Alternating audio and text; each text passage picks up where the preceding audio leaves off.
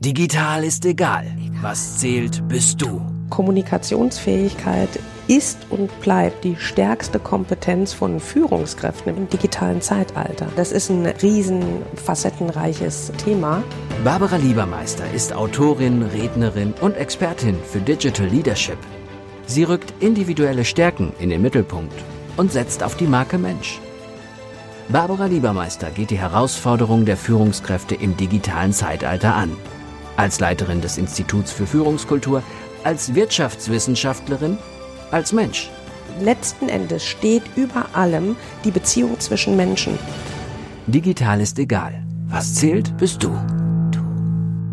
Ja, herzlich willkommen äh, zu einer neuen Folge von Digital ist egal. Ich bin die Barbara und mir gegenüber im Bildschirm heute, quarantänemäßig aufgesetzt, sitzt die Katharina Brot. Herzlich willkommen, Katharina. Hallo, freue mich, dass ich da bin. Ja, Katharina, ähm, 37, nein, 36, 36. Jahre. Ich mache immer ein Jahr älter. Sowas geht gar nicht. 36 Jahre jung, darf ich ja da sagen, kennengelernt über ein Webinar und ich dachte mir, wow, die Frau brauche ich für einen Podcast. Ähm, Hintergrund zu Katharina und warum ich sie eingeladen habe, heute bei uns dabei zu sein. Auch im Übrigen herzlich willkommen auch allen unseren Hörerinnen und Hörern, um Gottes Willen. Vor lauter Katharina hier im Bildschirm vergesse ich schon das Hallo. Ähm, die Katharina ist, oh, Head of Germany Communications and Digital Workplace. Habe ich das richtig formuliert? Genau. Ja, ja, sehr gut, stimmt. Katharina.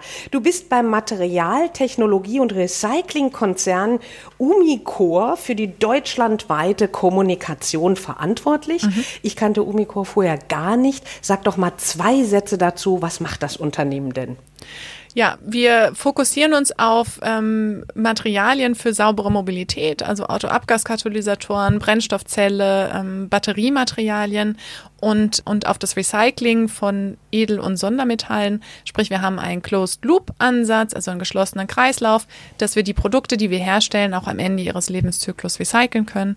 Sind weltweit etwa 11.000 Mitarbeiterinnen und Mitarbeiter und unser Headquarter ist in Belgien.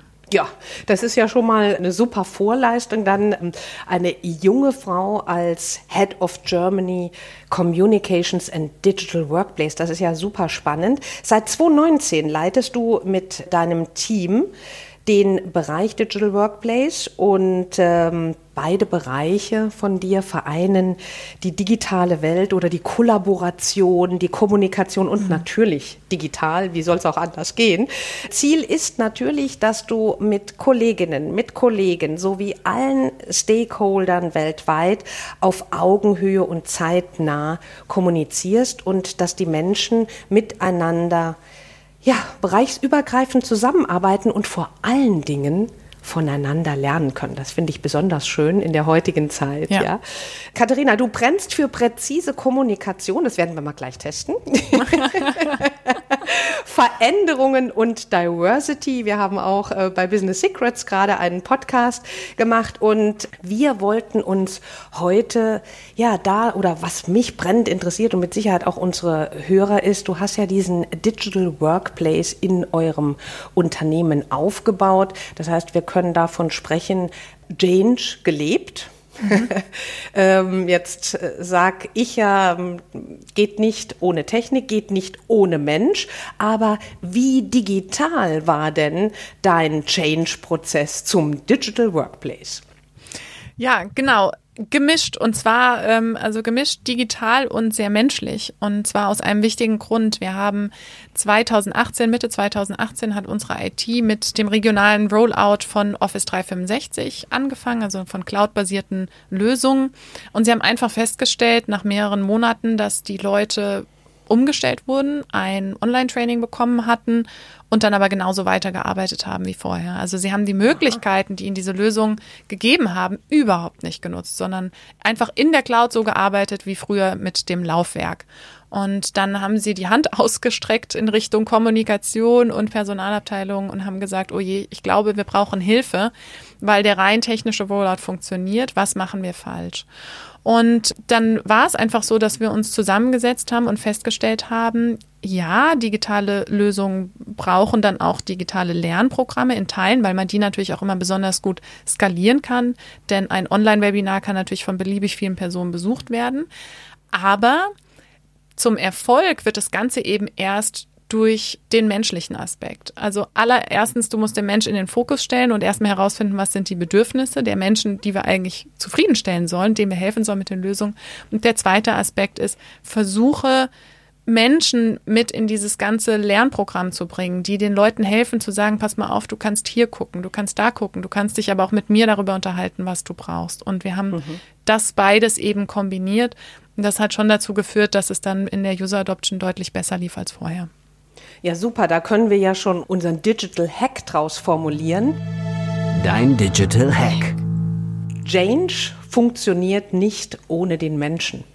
Selbst im digitalen Zeitalter. Das passt ja super zu meinem Buch. Digital ist egal. Mensch bleibt Mensch. Führung entscheidet. Super. Und dann haben sie dich da reingeholt. Und das überraschendste Element bei dem ganzen Prozess war was? Das fand ich nämlich ganz faszinierend im Vorgespräch. Das, ja? Ja, also für mich überraschend war, dass mir natürlich von Anfang an klar war, es ist ein Change-Prozess und ähm, ich hatte dann erstmal diesen Eindruck, oh Gott, also wir als Team, ja, wir müssen das jetzt alles managen. Das muss jetzt genauso laufen im Change-Prozess äh, mit allen Phasen, die ich mir da so, die man so kennt, die muss ich jetzt durchlaufen und das ganze Unternehmen. Und ähm, dann habe ich gedacht, naja, jetzt besinn dich vielleicht nochmal auf die Stärke, die du aus der Kommunikation hast. Wir sind ja eine sogenannte Serviceabteilung und in der Regel hören wir erstmal ganz viel zu. Wir äh, kommen, wir unterhalten uns mit Kolleginnen und Kollegen, die unsere Unterstützung brauchen und versuchen erstmal zu verstehen, was ist denn eigentlich los. Und ähm, dann habe ich gemerkt, dass das wahnsinnig viel hilft, genau dasselbe zu tun. Also mit einem Set an Fragen zu kommen und zu fragen, okay, was nutzt ihr denn im Moment? Wie arbeitet ihr denn überhaupt? Wo sind denn eure äh, sogenannten Pain Points? Wo können wir überhaupt helfen? Also dieses ähm, tatsächlich den Mensch in den Fokus zu stellen, das macht ganz viel aus. Und der zweite Punkt, den wir dann so mitbekommen haben, ist, dass natürlich im Unternehmen, klar, bei 11.000 Kolleginnen und Kollegen schon ganz, ganz viel Veränderung vor sich geht. Mhm. Und wir haben dann über solche Gespräche ähm, und darüber, dass das dann irgendwann auch bekannt war, dass man uns natürlich ansprechen kann, herausbekommen, dass es Veränderungsprozesse gibt, die wir eigentlich nur begleiten müssen, wo wir eigentlich mit dem Digital Workplace nur andocken müssen, um zu sagen, Mensch, guck mal, vielleicht kann dir das doch helfen. Mhm. Das ist äh, eine großartige Erkenntnis. Also es gibt ganz viele Veränderungsprozesse schon in solchen Konzernen. Das ist tatsächlich, entspricht auch meiner Erfahrung. Ich habe letztens mit einem Unternehmen gesprochen, die haben gesagt, wir haben so viel Geld ausgegeben, so viele Ressourcen in die digitale Transformation gesetzt, aber wir stellen fest, überall brodelt es, ja, überall sind mhm. Lagerfeuer, nur wir schaffen es nicht, diese ganzen Lagerfeuer zusammenzuführen, so dass ja Synergien daraus entstehen und dass ein Ganzes draus wird. Und das habt ihr erkannt und in der Kommunikation angesetzt, nämlich ihr habt die Menschen ja gesehen und gehört. Das ist ja das Urbedürfnis des Menschen schlechthin. Ja, ja bitte. Ja, nee, stimmt. Und wir hätten das natürlich ähm, nicht alleine machen können. Also wir waren sehr, ein sehr kleines Team, sind immer noch ein kleines Team. Und Wie viele Leute seid ihr, wenn du sagst kleines Team? Äh, wir sind insgesamt zu viert im mhm. wirklich Inner Circle und dann haben wir natürlich ganz viele Kontaktpunkte äh, mit der IT noch. Da sind natürlich ähm, viel mehr Kolleginnen und Kollegen, die so diese technische Seite betreuen und mit ganz vielen anderen Abteilungen noch. Aber jetzt so der Inner Circle, wir sind zu viert und wir haben auch alle noch andere Jobs. Also ich mache ja auch Digital Workplace nur zur Hälfte und die andere Hälfte ist eben die Deutschlandkommunikation und genauso ist es bei meinen Teammitgliedern auch ja, von daher mussten wir natürlich auch so ein bisschen gucken, äh, wir können ja gar nicht die ganze Welt bei Umicore bedienen. Und ich habe dann natürlich damals, wir waren ja jetzt kein Early Mover, ich glaube, das kann man auch so sagen. Es gab natürlich viele Unternehmen, die schon ähm, sehr weit waren, auch in dem Bereich. Und ich habe geguckt, was haben die denn gemacht? Und ähm, ich habe auch viel gefragt, was war denn euer Erfolgsrezept und was ist die eine Sache, die ihr immer wieder machen würdet? Und ähm, die Antwort, und die würde ich heute auch so geben, war eigentlich immer, eine Community aus Ambassadors aufzusetzen. Oh, großartig. Also ist das schon wieder ein Digital Hack? Dein Digital Hack. setzt eine Community an Digital Ambassadors oder hast du nicht auch gesprochen von Digital Heroes? Genau, bei uns heißen ja. die Digital Heroes. Ähm, cool. In anderen Unternehmen heißen die manchmal Guides oder ganz andere Namen oder Connectors oder so. Also äh, kann man dann nennen, wie man möchte. Bei uns sind es die Digital Heroes. Wir haben 300 Kolleginnen und Kollegen weltweit, die verteilt sind. Wir haben auch wirklich geguckt, dass wir an jedem Standort mindest eine, eine Person haben. Und ähm, der wahnsinnig große Vorteil ist, mit denen haben wir eben eine Community. Wir treffen uns virtuell regelmäßig und ähm, geben natürlich die neuesten Infos immer an sie weiter.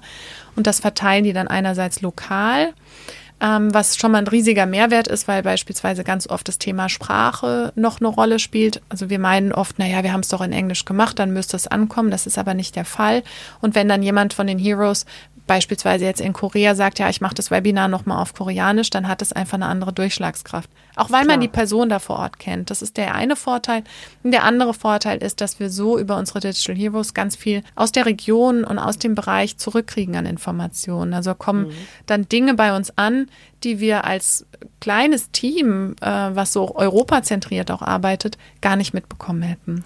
Ja, und ich finde das sowieso sehr charmant, diesem Team einen Namen zu geben wie Digital Heroes, weil dann ist das ganze Change-Projekt oder die ausführenden Menschen, die nach vorne preschen, schon positiv belegt. Ja, ich habe äh, letztens einen sehr schönen Spruch in einem amerikanischen Podcast gehört. Wir machen meistens den Fehler, dass wir Change als Feind sehen. Mhm. Wir sollten Change als Präsent, sag ich sogar als Geschenk sehen, ja, oder als Wert, als Value, der uns in die Hände gegeben wird, weil wir Menschen haben ja mit dem Thema Change immer ein Problem, aber Tatsache ist, mit nichts sind wir so konform wie mit Change, weil wir von der ersten Sekunde an unseres Lebens mit Change eigentlich konfrontiert werden. Und wir schlagen uns da ja ganz tapfer. Also einfach auch mal das Glas nicht halb leer sehen, sondern eher halb voll. Ist ja häufig nur eine Perspektive, die uns dann zu mehr Motivation anleitet. Ja? Aber was mich auch sehr beeindruckt hatte, als du mir erzählt hast, äh, wo du schon ja auch hm, viel Erfolg verbuchen konntest, war durch deine Roadshow, die du gemacht hast. Wie muss ich mir das denn vorstellen? Bist du da weltweit herumgechattet und hast mit jedem dann doch noch mal persönlich gesprochen oder hast du das virtuell hingekriegt und wie viel Zeit hast du dafür äh, eingesetzt etc.? Ja, also ich habe nicht mit allen 11.000 Mitarbeiterinnen und Mitarbeitern weltweit persönlich gesprochen. Dann wäre ich, glaube ich, immer noch unterwegs. Nee, was wir gemacht haben, es war auch keine offizielle Roadshow, die irgendwie groß angekündigt war. Aber was wir gemacht haben, war, dass wir tatsächlich, oh, ich glaube, die ersten drei, vier Monate unseres ähm, Projektauftakts dafür genutzt haben, Gespräche zu führen. Und die waren teilweise, waren es eins zu eins Gespräche, teilweise waren es eben Gespräche, wo ich dann eingeladen wurde. Bei uns gab es beispielsweise in Brüssel, gibt, es gab so ein ähm, Lunch and Learn, da wurde ich dann eingeladen. Oder zu anderen Bereichen, dass dann der Finanzbereich gesagt hat, ja, erzähl uns doch mal was. Und ähm, so bin ich in ganz viele Bereiche gekommen, Research and Development und habe dann meine äh, Präsentation, ich habe dann in der Regel so 20 Minuten Slot gekriegt, immer so aufgesetzt, dass ich sie angefangen habe damit, dass ich Fragen gestellt habe. Also die ersten fünf Minuten gingen immer drauf, das war je nach Gruppengröße gemacht, mit irgendwie Aufstehen, Hinsetzen, Ja, Nein, dass ich verstehen konnte, wie weit sind die schon in der User Adoption. Dann gab es meistens eine kurze Präsentation, einen Impuls und dann habe ich in der Regel noch irgendeine Interaktion gemacht, wo ich rausgekriegt habe, was sind so die Fragen, die Pain Points, die die Leute bewegen. So, und das habe ich wie gesagt, in ganz unterschiedlichen Gruppengrößen gemacht und natürlich in meinem Team in Teilen auch. Und in dieser, in diesem Prozess, muss ich ehrlich sagen, war es extrem ermüdend, weil wir sind immer nur mit so einer Arbeitsversion von unserer Vision reingegangen. Also wir denken, der Digital Workplace sollte das und das erfüllen. Was sagt ihr? Wir glauben, wir sollten mit den und den Tools zuerst rausgehen. Was denkt ihr? Und natürlich hatte man manchmal irgendwie das Gefühl, boah, also mir platzt der Kopf von so viel Feedback. Ja, wie kriege ich das alles unter? Aber auch wenn wir vielleicht nicht jedes einzelne Feedback komplett umsetzen konnten, haben wir doch bestimmt, so die wichtigsten Aspekte haben wir mitgenommen. Und das Gute war natürlich, die Leute hatten schon mal davon gehört. Es gab vielleicht so ein, so ein gewisses Sympathielevel, weil ich hatte mir ja die Arbeit gemacht, bin extra dahin gekommen. Und dann hatte man auf der Beziehungsebene direkt einen anderen Einstieg. Also mir haben auch Leute dann tatsächlich manchmal ein halbes Jahr später geschrieben, du, weißt du vielleicht nicht, aber ich habe dich bei dem Lunch and Learn gesehen und du hast doch was gesagt und ich habe jetzt aber eine Frage und ein Problem, kannst du mir helfen? Und dieses Zuhören, eigentlich war es das Zuhören, was viel gebracht hat und gleichzeitig dann natürlich auch, ähm, ja, auf Englisch sagt man dann äh, to deliver afterwards. Ne? Also man muss halt danach mhm. liefern, was man auch versprochen hat. Ja, also das Leben auch in dem ja. Sinne. Ähm, und gemeinsam, ich äh, nehme ganz viel mit, dass ihr wirklich die Menschen mitgenommen habt. Ihr habt sie nicht nur angehört, sondern auch versucht, die ja, Fortschritte, die die hatten, die Meinungen soweit möglich mit einzubauen. Und so hatte jeder das Gefühl, dass er wirklich Teil des Prozesses ist und nicht, dass von oben etwas vorgegeben wird. Genau, und wir versuchen es auch bei jedem neuen Format, also jedes neue Format, was wir etablieren. Also wir haben jetzt beispielsweise, als es mit Covid so richtig losging, haben wir Ask Anything Sessions gemacht, zweimal die Woche, wo wir immer diese Feedback-Runde drin haben, dass man am Ende, äh, sage ich jedes Mal, bitte sagt uns Bescheid, falls ihr Verbesserungsvorschläge, falls ihr Themenvorschläge habt. Mhm. Und es ist Wahnsinn, wie viel wirklich kommt, wenn man die Leute wirklich offen einlädt dazu, Feedback zu geben. Ja, dann, und man erspart sich Arbeit auch selber, ne? manche Denkarbeit. Absolut, absolut. Ja, genau. Aber wichtig ist halt auch das Mindset dann zu haben, wenn es kommt, nicht direkt zu sagen, ach man, wieso findet der das denn jetzt doof? Also was ich mhm. da gemacht habe, warum findet der das ja. nicht uneingeschränkt super? Sondern ja. dann halt zu sagen, okay, mir war immer klar, es ist vielleicht nicht das perfekte Format oder das perfekte Produkt. Und hier ist jemand, der eine andere Meinung dazu hat und eine Idee. Und das muss man dann natürlich wertschätzen. Also ganz viel hat das mit Mindset auch im Team zu tun. Ja, also bleibt digital auch Mensch oder der Mensch auch im digitalen Zeitalter, was ich sehr, sehr gerne für mich mitnehme. Katharina, wenn du so alles zusammenfasst, nochmal äh, Revue passieren lässt äh, und einige unserer Hörer oder auch Hörerinnen sind vielleicht in einem ähnlichen Prozess. Was war für dich die wichtigste Erkenntnis, die überraschendste Erkenntnis oder was willst du unseren Hörern oder Hörerinnen noch mitgeben? Nicht verzagen, Katharina fragen wir natürlich eins. ja, genau. Wir lachen jetzt drüber, aber tatsächlich ist einer der wichtigen Punkte, und die haben wir noch gar nicht angesprochen, ist, ähm, sich andere Begeisterte, andere Begeisterte zu suchen, die ein ähnliches Ziel haben und mit denen man sich austauschen kann.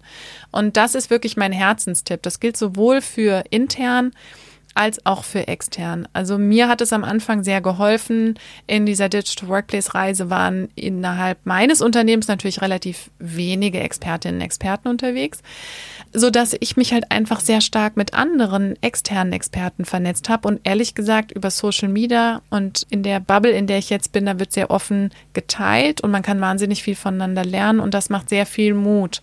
Also von daher ist eigentlich mein Tipp, egal um welches Thema es geht, ob es jetzt digital ist oder nicht, sucht Leute, die ein ähnliches Ziel verfolgen, tauscht euch aus, lernt voneinander, bewegt was miteinander.